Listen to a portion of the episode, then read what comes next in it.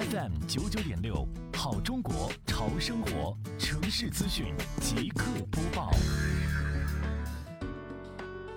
今天上午，杭州市西湖区城市综合管理办公室联合行政执法中队，在禹州滨之江小区开展生活垃圾分类宣传活动。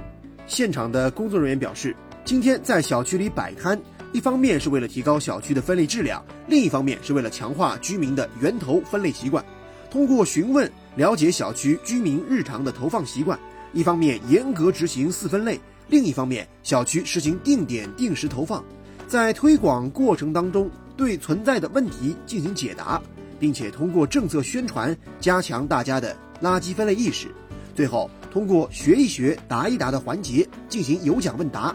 进一步加深大家对垃圾分类种类的认识，养成源头分类投放的好习惯。下一步，当地将继续强化对小区物业和居民的宣传活动。